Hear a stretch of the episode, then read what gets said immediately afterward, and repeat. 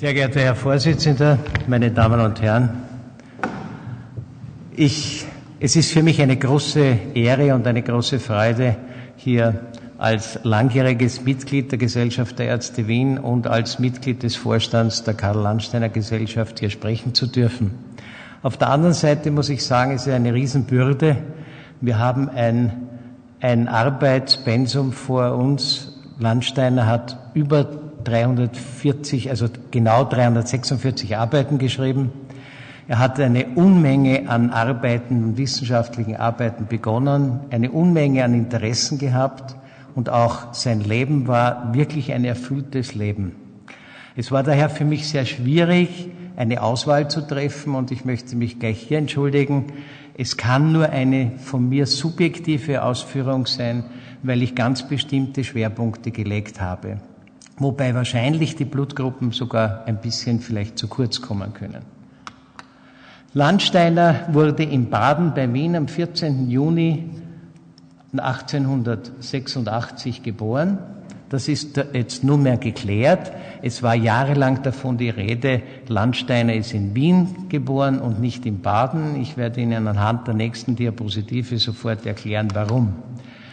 Wir haben die Matrikelnummer 4737 der IKG in Wien und die gibt als Wohnort die untere Donaustraße 27 an. Der Herr Dozent Bensch vom Atominstitut der Universität Wien hat aber nachgewiesen, dass die Familie Landsteiner zu dieser Zeit in Baden weilte. Und zwar ist sie jedes Jahr übersiedelt mit der Dienerschaft, wie es so schön heißt, nach Baden und hat gewohnt beim Josef Hesky, das war der Besitzer der Papierfabrik Steiremühl. Sie haben gewohnt in der Neugasse 531, das ist jetzt der Karl-Hötzendorf-Platz. Äh, Baden war ein berühmtes äh, Kur, ein berühmter Kuraufenthalt äh, schon vor viele Jahre. Kaiser Franz II. war 30 Jahre über, über 30 Jahre Sommergast in Baden. Und es hat dort keine Synagoge und keine IKG gegeben. Es, hat, es ist mehrmals versucht worden, es ist im Geburtsjahr von äh, Landsteiner versucht worden, hier eine äh, Synagoge, eine IKG zu gründen. Das ist äh, misslungen. Das hat der Badener Bürgermeister hintertrieben und schließlich wurde aber festgelegt, dass so viele Kurgäste da sind, so dass also dann tatsächlich am 1. September 1871 ein sogenannter Kultusverein hier gegründet worden ist und das war natürlich, nachdem Landsteiner 1868 geboren ist, zu spät und deshalb ist er in Wien eingetragen und nicht in Baden. Er hat dann immer wieder Schwierigkeiten gehabt. Bei der, beim Ausfüllen der Nationale hat er hingeschrieben Wien. Im Grunde genommen, seine Familie war auf Urlaub, seine Mutter hat ihn dort entbunden. Ich möchte Sie nun ein bisschen zurückführen in das Jahr 1848, in den Vormärz, um, damit wir ein bisschen die äh, zeitlichen Zusammenhang besser verstehen können. Äh, der Vormärz war geprägt von Fürst Metternich, der ein, einen Polizeistaat errichtet hat. Es hat eine umfassende Zensur gegeben. Äh, es sind sogar Geschäftsschilder und Grabsteine zensuriert worden. Die Arbeitsbedingungen waren katastrophal. Der 14-Stunden-Tag war keine Ausnahme. Am Sonntag wurde gearbeitet und wenn man die Statistiken liest, sind hunderte Kinder hier bei der Arbeit gewesen. Die zunehmende Industrialisierung, die Wohnungsnot, die Kriminalität hat dazu geführt, dass letzten Endes die Arbeiterschaft und die Handwerker immer ärmer geworden sind. Das Bürgertum war noch wohlhabend, aber war vollkommen entmündigt. Und so ist am 3. März nach der flammenden Rede von Herrn Ludwig Kossuth in Pressburg im ungarischen Landtag, die dann verlesen worden ist im niederösterreichischen Landtag in der Herrengasse, die Revolution am 3. März 1848 in Wien ausgebrochen. Und es kommt zur Arbeiterversammlung, es kommt zu Schießereien und äh, es werden Fabriken gestürmt und vor allem die verhassten Linienämter werden gestürmt und, und zerstört. In den Linienämtern musste die sogenannte Verzehrsteuer bezahlt werden. Jede Ware, die die zum Essen geführt hat, alles was essfähig war, musste dort versteuert werden. Sie können sich vorstellen, wie, wie teuer damit das Leben in Wien gewesen ist. Hier auf der rechten Seite sehen Sie ein Bild über diese Demonstration. Es hat also einige hundert Tote gegeben. Der Staatskanzler Metternich ist noch am selben Tag, den Sie ja recht sehen, zurückgetreten und ein großes Aufatmen ging durch Wien, das ein neues Pressegesetz. Dieses neue Pressegesetz ist wichtig, das werden Sie gleich dann sehen, weil Vater Landsteiner war der Herausgeber einer Zeitung und Korrespondent für deutsche Zeitungen in Paris. Am 17. Mai kommt es neuerlich zur Revolution und zu Schießereien. Der Kaiser flieht nach Innsbruck, interessanterweise über Burgersdorf. Wir kommen dann nachher noch einmal darüber zu reden. Und äh, es erscheint am 3. Juli 1848 die erste Tageszeitung der freien Presse, die Presse. Und paar Tage später, eigentlich zwei Monate später, ist dann die Arbeiterzeitung gegründet worden. Man hat angenommen, jetzt kann man alles haben, jetzt ist der Staat sozusagen offen, es gibt eine konstitutionelle Monarchie. Es war nicht ganz so. Im Oktober meutert das Grenadierbataillon und es kommt neuerlich zu Schießereien, vorwiegend am Stephansplatz in der Renngasse. Der Kaiser Ferdinand flieht nach Olmütz, nachdem er vorher aus Innsbruck wieder retour gekommen ist und dankt ab zugunsten seines Neffen Kaiser Franz Josef I., der die Regentschaft antritt. Insgesamt sind damals 2000 äh, Revolutionäre erschossen worden. Links auf dem Bild sehen Sie, ist der Kriegsminister Graf Latour am 6. Oktober hier gelünscht worden. Ich bedauere es immer ein bisschen, dass äh, in der Geschichte diese Revolution von 1848 kaum bekannt war oder kaum bekannt ist. Es ist im Übrigen auch im Rahmen dieser Revolution Marx in Wien gewesen und hat sein Manifest mehrmals hier verlesen. Äh, Vater Leopold ist 1849 nach Österreich gekommen, nachdem er eben in Paris für deutsche Zeitungen gearbeitet hat und hat vom Fürst Schwarzenberg den Auftrag bekommen, eine, eine Zeitung zu gründen, die österreichische Reichszeitung. Er hat dann ein Jahr später die Morgenpost äh, gegründet. Äh, die, er war verheiratet mit äh, Fanny, ein, die geborene Frau Hess. Sie sehen sie hier auf der rechten Seite. Und beide hatten dann eben am 14.06. ist der Sohn Karl geboren worden. Damals war also die Fanny 32 Jahre alt und der Vater Leopold Landsteiner wesentlich älter. Das ist ein Exemplar der Morgenpost. Das hat leider die Österreichische Nationalbank nicht besser fotokopieren können. Es handelte sich um eine großformatige Zeitung. Die Ausgaben 1850 bis 54 sind verschollen. Die erste, der erste Jahrgang, der erhältlich ist, sozusagen in Kopieform, ist 1854. Es werden äh, Neuigkeiten, internationale Neuigkeiten hier gebracht. Es werden Neuigkeiten über Wien gebracht. Und äh, es gibt hier Annoncen, ganz interessant, es gibt hier eine neue Heilart äußerlicher Krankheit, wenn man sich die durchliest, die ist so gut, dass also auch kein Honorar gezahlt werden darf, wenn sie nicht wirklich komplett ist. Herausgeber war also Leopold Landsteiner und er war auch der verantwortliche Redakteur der Zeitschrift. Am 22. Februar 1875 stirbt Leopold Landsteiner zu Hause, offensichtlich an einem Herzinfarkt der Totenschein weist den Lungenödem aus und die äh, Familie ist plötzlich verarmt. Es fehlt der Ernährer, wie es so schön heißt. Landsteiner wird am jüdischen Friedhof in Währing begraben. Der Währinger Friedhof ist geschlossen. Nach Eröffnung des Zentralfriedhofs musste auch die, mussten auch die jüdischen äh, Bewohner Wiens am Zentralfriedhof begraben werden. Ich kann Ihnen nur sagen, dass der Zustand des Währinger jüdischen äh, Friedhofs eine Katastrophe ist. Josef Hesky, der Besitzer der Steirermühl Papierfabrik, übernimmt die Vormundschaft des siebenjährigen Landsteiners, den Sie hier in typischer Pose hier sehen, wie man also damals also kleine Kinder fotografiert hat. Karl Landsteiner beginnt seine schulische Ausbildung und besucht dann das Vaser-Gymnasium, das K und K Maximilian Staatsgymnasium in der Vasergasse.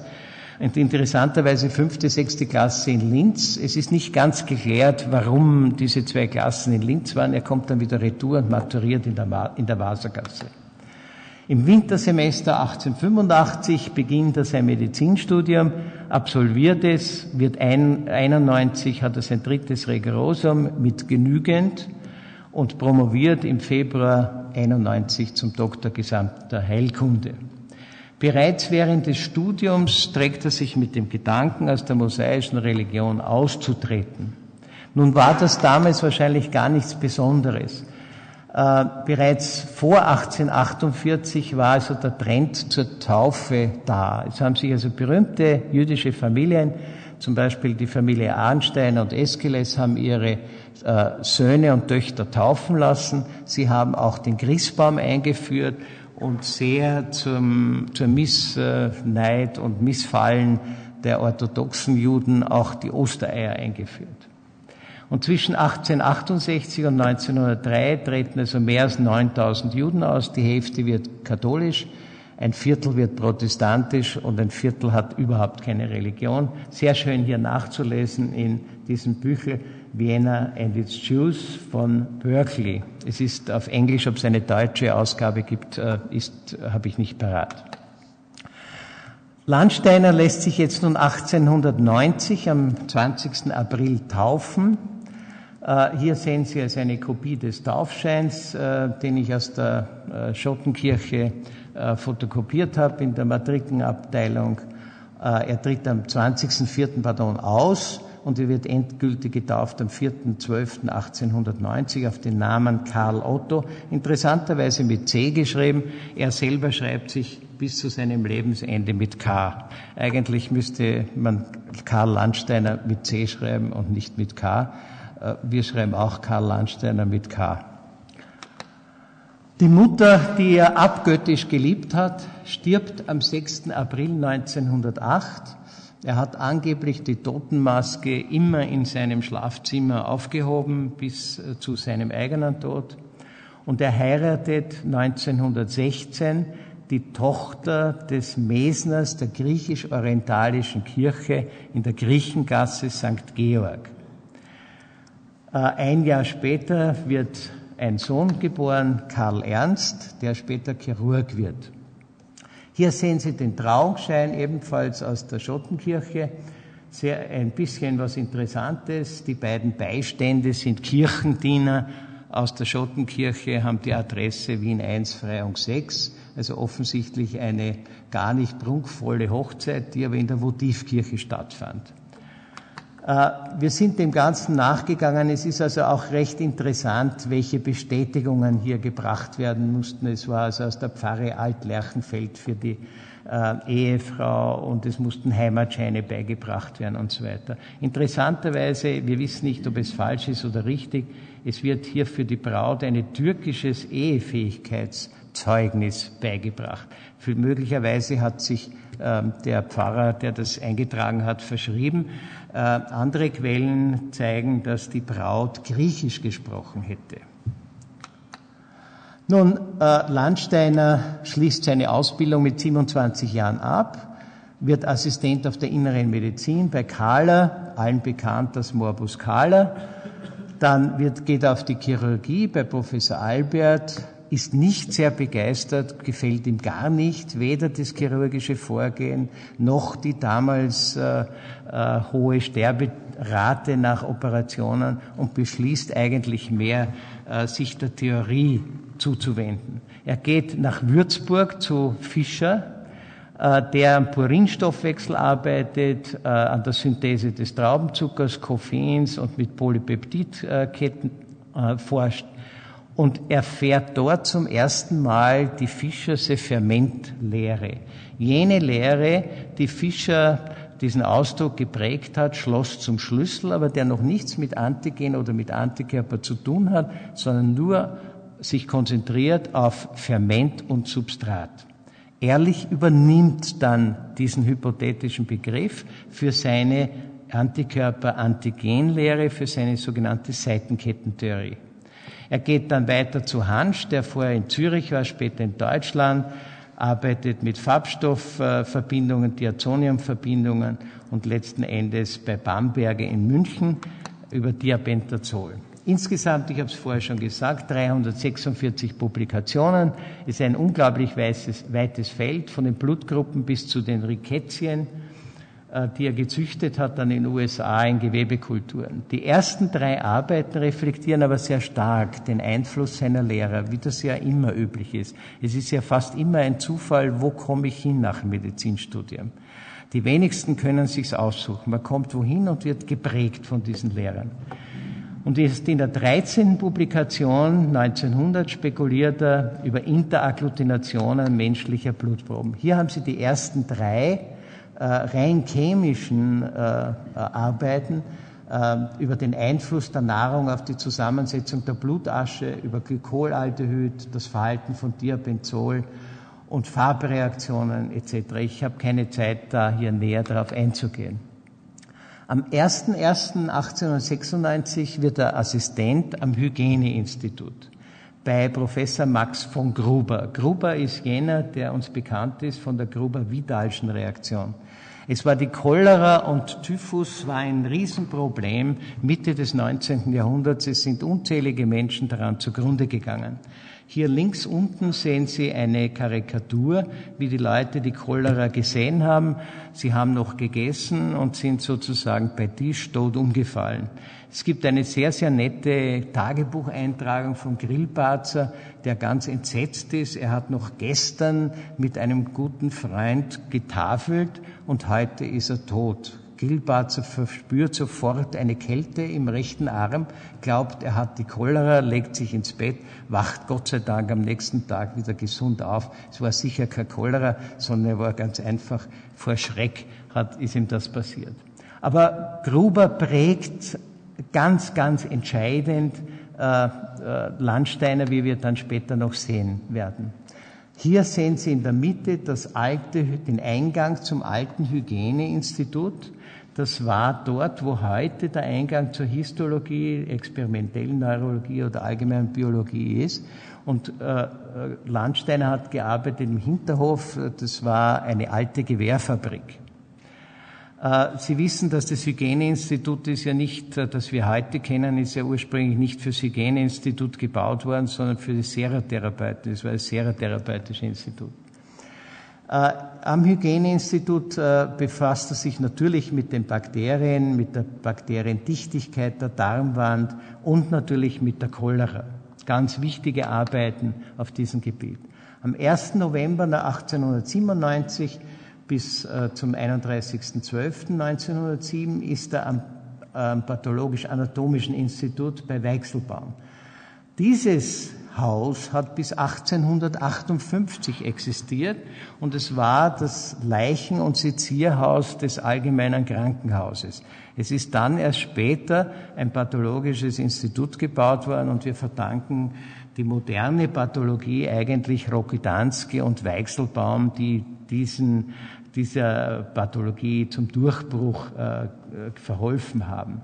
Es ist äh, vor allem Weichselbaum, der also hier zuerst den Lehrauftrag für die pathologische Histologie hatte und dann zur klassischen äh, äh, Morphologie eben die etiologische und pathogenetische äh, Ursprung der Erkrankung hinzukommt. Er selber hat die den Pneumokokken und die Meningokokken entdeckt und zusammen mit Friedländer Diplococcus pneumoniae. In dieser Zeit, das ist die fruchtbarste Zeit von Landsteiner, entstehen 75 Arbeiten. Die zwölfte Arbeit ist bereits eine Arbeit zur Kenntnis der spezifisch auf Blutkörperchen wirkenden Serien.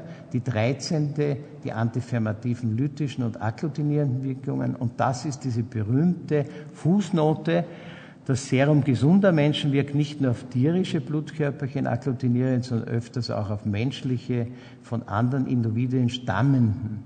Es bleibt zu entscheiden, ob diese Erscheinung durch ursprüngliche individuelle Verschiedenheit oder durch die erfolgte Einwirkung von Schädigung etwa bakterieller Natur bedingt ist. Da kommt noch dieses Denken von Gruber zum Durchbruch. Nun, in der 17. Arbeit ist es aber völlig klar für ihn, er nimmt Blut seinen Mitarbeitern ab und sich selber und testet das Blut, die Blutkörperchen, also die Erythrozyten gegen das Serum und findet, dass es dass die eigenen Erythrozyten mit dem eigenen Serum nicht agglutiniert werden, hingegen alles andere kann agglutinieren oder kann nicht agglutinieren und zieht daraus seine Schlüsse. Er wiederholt das mit äh, Wöchnerinnen, kommt zum ähnlichen Ergebnis und mit dem Blut, mit dem Retroplazentalblut und kommt zu den gleichen Ergebnissen. Und damit äh, kommt er äh, zu den Blutgruppen A, B und C. Die Blutgruppenforschung setzt er erst in den USA wieder fort. In Wien macht er, beschäftigt er sich mit Antigen-Antikörperreaktionen. Er entwickelt ein Modell mit Jagic, die Kälteagglutinine und 1904 eine wichtige Arbeit, auf die ich nicht aber näher eingehe, weil es würde heißen, Eilen nach Athen tragen, die paroxysmale Kältehämoglobinurie mit Julius Donat. Das ist also diese, er kommt dann auf äh, Arbeiten, wo er nachweist, dass im fötalen Serum weniger Antikörper vorhanden sind als im mütterlichen Serum. Eine ganz wichtige Arbeit, die dann erst viele Jahrzehnte später ihre Auswirkungen hatten. Äh, er verbessert die Wassermann-Reaktion. Er verwendet nicht syphilitische Organe und deren alkoholischen Extrakte. Äh, und bringt den Beweis, dass Gummen und Sperma von Syphilis-Erkrankten diese Erkrankung übertragen können und überträgt die Syphilis zusammen mit Finger auf Affen. Er habilitiert sich 1903 äh, mit der Habilitationsschrift, hat den Titel Über die trübe Schwellung und hält am 18.02. die Probevorlesung über die fettige Degeneration und es wird ihm die Venia Legendi mit 28 Ja und vier Nein-Stimmen erteilt. In der Gesellschaft der Ärzte wird er Mitglied 1902. Sie sehen also hier seinen Antrag auf der rechten Seite. Er wird nach äh, dem Nobelpreis 1931 Ehrenmitglied. Dieser Antrag, den er gestellt hat 1902, wird mit 104 Ja-Stimmen, ich habe es hier rot eingerängelt, hier bei der Abstimmungsergebnisse befürwortet. Er verlässt dann die Pathologie und geht am 1. Jänner 1908 ins Wilhelminenspital und bleibt bis zu seiner Abreise nach Holland dort. Er bekommt die Leitung der Prosektur. Er wird ernannt zum unbesoldeten außerordentlichen Professor für pathologische Anatomie. Und er schreibt 52 serologische Arbeiten, 33 bakteriologische und sechs Arbeiten pathologisch-anatomischer Natur. Er untersucht die Phytagglutinine, und er macht zusammen mit Wagner Jaurek eine Arbeit über den Kropf. Interessanterweise kann sich Jahre später Wagner Jaurek an diese Arbeit und an diese Zusammenarbeit mit Karl Landsteiner nicht mehr erinnern. Er schreibt, 1900, äh, er schreibt dann eine Arbeit über den Meconium ilius. Es dauert bis 1946, dass das als Landsteiner Fanconi Anderson Syndrom beschrieben und anerkannt wird und macht eine Übertragung, beginnt die Übertragung von Scharlach auf Schimpansen. Er hat äh, eine Zusammenarbeit mit Levaditi am Institut Pasteur und wie äh, Levaditi hört, er will äh, Scharlach auf Schimpansen übertragen, nimmt, wie so wörtlich heißt, Levaditi sofort ein paar Schimpansen und reist per Bahn nach Wien, weil er das so aufregend findet. Die wichtigste Arbeit aber von Landsteiner ist die Übertragung der Poliomyelitis auf Rhesusaffen zusammen mit Erwin Popper. Interessanterweise gibt es also nur dieses eine Bild von Erwin Popper und das findet man bei äh, Professor Speiser in seinem Buch. Es geht ihm mehr, dass Landsteiner diese Übertragungsversuche bereits einstellen wollte, weil die Rhesusaffen dort im Wilhelminenspital furchtbar Durchfall bekommen haben. Und am letzten Tag, äh, bevor er das schließen wollte, hat er gesehen, dass ein Rhesusaffe gehinkt ist. Der wurde dann euthanasiert und hat sich herausgestellt, es war tatsächlich eine Polio. Hier sehen Sie also deutlich äh, die Facialis-Lähmung auf der linken Seite und auch hier diese diese Lähmung. Es ist, diese beiden Bilder stammen aus der Arbeit von Landsteiner zusammen mit Levaditi, die auf, ursprünglich auf Französisch publiziert worden ist. Heute hängt im Wilhelminenspital eine Gedenktafel. Das ist der Eingang zum pathologisch-bakteriologischen Institut im Wilhelminenspital. Es ist kaum zu erkennen, dass also hier eine Gedenktafel hängt. Mehr Kommentar möchte ich dazu nicht abgeben. Äh, während er im Wilhelminenspital ist, kurz nach seiner Hochzeit, übersiedelt er nach Burgersdorf. Auf der linken Seite sehen Sie das Originalhaus. Äh, vom Burgersdorf rechts, wie das Haus heute ausschaut, ist völlig umgebaut worden in der Wintergasse 55.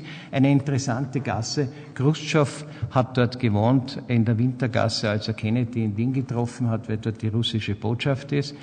Ich nehme an, dass Landsteiner es gewählt hat, weil es vis-à-vis vom Bahnhof ist. Man kann mit dem Steg hinübergehen, in den Zug einsteigen und fährt sofort nach Wien.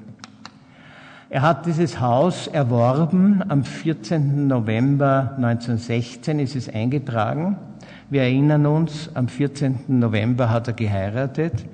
Der Verkaufsvertrag stammt vom 23. Oktober. Es hat unterschrieben Karl Landsteiner, MP und seine Frau auch als Landsteiner MP, obwohl sie noch nicht verheiratet waren. Am 10. Juni 1918 erwirbt ein zweites Haus in der Wiener Straße 16 von Franziska Kehrer, der kaiserlichen Ratsgattin in Linz, um 54.400 Kronen. Äh, er fährt täglich von Burgersdorf nach Wien und lernt dort äh, den Schüler Karl Jagersberger kennen. Sie sehen ihn auf der rechten Seite mit Hut. Und Karl Jagersberger war damals 15 Jahre alt und äh, hat seine Schwester kennengelernt, die Schwester vom Landsteiner kennengelernt und hat mitgeholfen, den Sohn von Landsteiner aufzuziehen. Jagersberger hatte schon ein bisschen Erfahrung, weil er eine jüngere Schwester hat und muss, hatte und musste seiner Mutter helfen. Und von Jagersberger wissen wir, oder er behauptet es zumindest, dass Helene die Frau vom Landsteiner mit ihren Eltern und mit ihrer Schwester Griechisch gesprochen hat. Landsteiner hat in seinem Garten Kräuter gezüchtet, hat eine Ziege gehalten, um in diesen Zeiten, wo die finanziell natürlich nicht sehr rosig waren, die Familie besser ernähren zu können. Hätte man ihm fast nicht zugetraut. Aber wenn man die Landsteiner Biografie durchlässt, gibt es fast nichts, was er nicht anpackt. 1968 äh, zum 100. Geburtstag wurde eine äh, Tafel angebracht, es wurde eine Karte herausgegeben und Professor Speiser hat also über äh, das Leben berichtet. Ich, muss, ich habe dieses Bild nur gezeigt, weil das Stadtmuseum in Burgersdorf war also sehr hilfreich bei der Auffindung dieser Dokumente. Und es geht ihm mehr, dass Landsteiner Burgersdorf verlassen hat, weil ursprünglich Leute gekommen sind und seinen Gartenzaun abmontiert haben und den aus Holz verbrannt haben, weil es hat damals nach dem Weltkrieg natürlich kaum Holz gegeben und das sei so das Tüpfelchen am i gewesen und er sei weggegangen und äh, aus diesem Grund heute gibt's genügend Holz im Bahnhof Burgersdorf. Er geht nach Holland und zwar auf Vermittlung der Frau seines Assistenten Lampel äh, die erfahren hat, dass in Holland, in Den Haag, eine Stelle eines Prosektors frei ist. Das erzählt dieser Landsteiner und Landsteiner, der sich schon längere Zeit mit dem Gedanken getragen hat, aus Österreich vorzugehen, greift sofort zu, bekommt auch tatsächlich, bewirbt sich, bekommt auch tatsächlich die Anstellung und ist dort von 1919 bis 1921 Prosektor er hat wohl den Titel Prosektor, aber er macht Harnanalysen, er macht Wassermanntests, äh, er macht äh, histologische Untersuchungen und das alles in einem Zimmer, wo sich die Ärzte ausruhen, wo Ärzte kommen, Kaffee zu trinken etc. Zusätzlich arbeitet, einer, arbeitet, er bei einer kleinen Firma und stellt Alttuberkulin her, um sich Geld dazu zu verdienen. Also es war keine Verbesserung seiner Situation, im Gegenteil, es war wahrscheinlich fast noch schlechter. Er schreibt zwölf Arbeiten, davon fünf in Flämisch interessanterweise, und beschließt eigentlich wegzugehen. Und da kommt die Einladung nach USA. Er wird 1923 vom Rockefeller Institut eingeladen äh, Bertrand Russ, der spätere Nobelpreisträger, holt ihn persönlich vom Schiff ab. Landsteiner erwirbt im Juni 29 die Staatsbürgerschaft und kriegt nach dem Nobelpreis 1930 im Jahre 1931 ein größeres Labor. Vorher hat er nur ein sehr kleines Labor gehabt. Er fühlt sich sehr eingeengt. Sein Arbeitsbereich ist fokussiert auf Immunchemie, Serologie und er kann nicht mehr das angreifen, was er so in Wien alles konnte. Und er schwärmt immer wieder von seinem eigenen Institut und er hat sich wieder mit der Cholera beschäftigt, mit Hämoglobinstudien und hat am Rockefeller Institut die Immunserien in Kaninchen hergestellt, die er absorbiert hat, hat 1927 die Faktoren M, N und P äh, gefunden. Diese Bezeichnung ist abgeleitet angeblich aus dem Wort Immun und ist weit entfernt von ABC. Das wollte er so, also Immun, MN und dann ist natürlich zwangsmäßig P der nächste Buchstabe. Er kriegt am 10. Dezember 1930 äh, den Nobelpreis in Stockholm verliehen im Rathaus und hält dann eine Nobelpreisrede über die Individual Differences in Human Blood. Äh, ein Teil davon beschäftigt sich mit der Bluttransfusion. Er, hat, er bringt hier zur Kenntnis, dass im Jahre 1929 10.000 Bluttransfusionen in New York durchgeführt worden sind. In einer Studie vom Bellevue Hospital sind etwa 1500 durchgeführt worden, zwei tödliche dabei, äh, eine falsche Blutgruppenbestimmung und ein Säugling der Blutgruppe A, der Blutgruppe 0 als Universalspender eben bekommen hat und die Rate des Fiebers seiner zwei bis drei Prozent. Er, ab, er weist im Schluss seiner Präsentation hier auf die genetische Analyse von serologischen Unterschieden im Blut von Menschen und Tieren hin. Ein ganz wichtiger Hinweis und auch auf die Chromosomen. Und wenn man sich vorstellt, von 1930 bis zur kompletten Sequenzierung des humanen Genoms hat es ja doch noch etwas lang gedauert, war das schon ein großer Weitblick. Nicht, das ist also hier, sind diese humanen Chromosomenpaare. Er hat ein irreguläres Anti-A1 nachgewiesen und hat den Rhesusfaktor mit Wiener entdeckt. Äh, und vor allem für mich ganz wichtig die, den Zusammenhang mit der Erythroblastosis foetalis nachgewiesen, die ja praktisch jetzt eradiziert ist. Das ist die Arbeit über den Rhesusfaktor, unglaublich 18 Zeilen lang. Wenn man also dieses eine Wort Sera noch dazu zählt, sind es 19 aber eine ganz kurze, prägnante Arbeit. Äh, seine Arbeiten waren immer kurz, immer prägnant, keine, Überhol keine Wiederholungen und dies 1940 in den Proceedings of the Society of Experimental Biology and Medicine erschienen. 1939 mit 71 Jahren emeritiert er. Er schreibt dann, wie das schon fast in Amerika üblich ist, 28 Arbeiten noch. Seine Frau erkrankt einen Schilddrüsentumor. Er glaubt, dass er ein Mittel dagegen erfinden wird. In seinem Reisegepäck nach Holland und USA war ein Fass mit Teer, das also bei Tieren Karzinome ausgelöst hat. Auch Krebsforschung stand immer auf seinem Programm. Und hat ihm immer sehr leid getan, dass er das nicht durchführen konnte. Und am 24. Juni stirbt er, er kriegt einen Herzinfarkt, zwei Tage später stirbt er. Seine Frau stirbt an diesem Schilddrüsentumor am Christtag desselben Jahres. Sein Tod wird in Wien erst 1947 aufgrund der Kriegsviren bekannt. Es gibt natürlich zahlreiche Medaillen, Briefmarken, Goldmünzen. Es wird 2008 die vierte Goldmünze herauskommen. Das ist dann ein, ist dann komplettiert. Äh, Sie können sich wahrscheinlich noch erinnern auf die 1000 Schilling Scheinnote, eine Tafel im Pathologisch-Anatomischen Institut, im Institut für Blutgruppenserologie, in der Aula der Universität, hier ebenfalls Landsteiner, im Arkadenhof ein Relief von Professor Hartig, 1961, enthüllt von Professor Chiari. Und zusammenfassend muss man sagen, dass Karl Landsteiner ungeheuer kritisch war, sehr genau schrieb, prägnante, meist sogar ganz kurze Arbeiten. Und er wollte immer ein eigenes Institut haben. Er wollte immer eine breit gefächerte Forschung haben. Er war sehr bescheiden, litt in den USA am Kulturentzug. Er musste sein Klavier verkaufen, weil den Nach er hat in Manhattan gewohnt in einem Wohnhaus oberhalb eines Fleischhauers und wenn er Klavier gespielt hat, haben sich die Nachbarn beschwert, weil sie könnten nicht Radio hören. Darauf, um die Nachbarn nicht weiter zu stören, hat er also dann kurzerhand sein Klavier verkauft. Aber er hat also furchtbar gelitten unter diesem Kulturentzug. Er war beeinflusst von Gruber und hatte ein Problem mit Paul Ehrlich.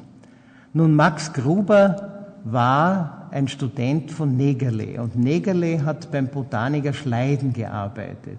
Das war damals die Vorstellung, alles ist vorgefertigt, in den Pflanzen gibt es kleine Embryos und diese kleinen Embryos wachsen heraus.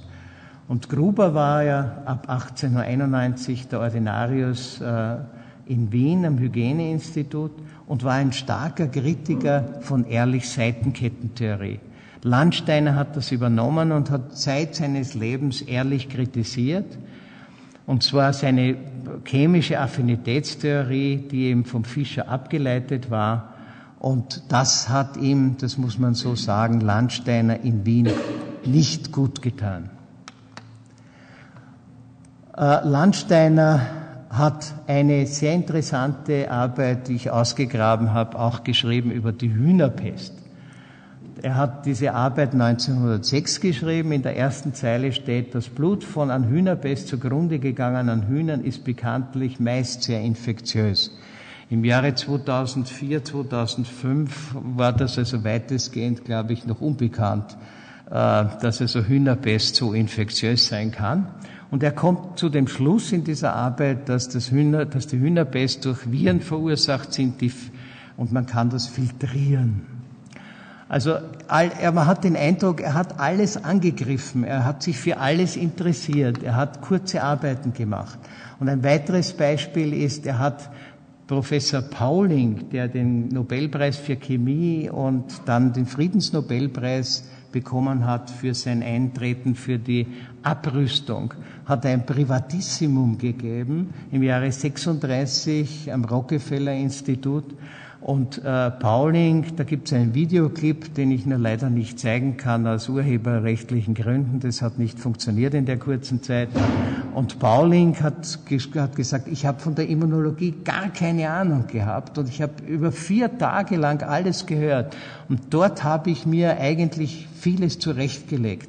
Und nicht umsonst hat er dann 54 im Prinzip den Nobelpreis bekommen. Also Landsteiner hat gesprüht von Ideen. Er hat zum Beispiel die elektrophoretische Wanderungsgeschwindigkeit von Proteinen untersucht. Er hat das Leberkarzinom beschrieben. Das, auf das bin ich hier nicht eingegangen. Er hat kurze Arbeiten gemacht und dann war für ihn das Thema sozusagen erledigt. Äh, Zusammenfassend muss man sagen, er hat die Bluttransfusion ermöglicht, damit eigentlich tausend Menschen das Leben gerettet. Er hat den Grundstein gelegt für die Impfmöglichkeit der Poliomyelitis. Am Rande in seiner äh, Poliomyelitis-Arbeit behauptet er, dass man oral nicht impfen könnte. Und durch seine Arbeiten an der Erythroplastosis hat er wirklich auch wieder einen sehr, sehr breiten Beitrag für die Menschheit geleistet. Er hat die moderne Immunologie und Aller Allergielehre begründet.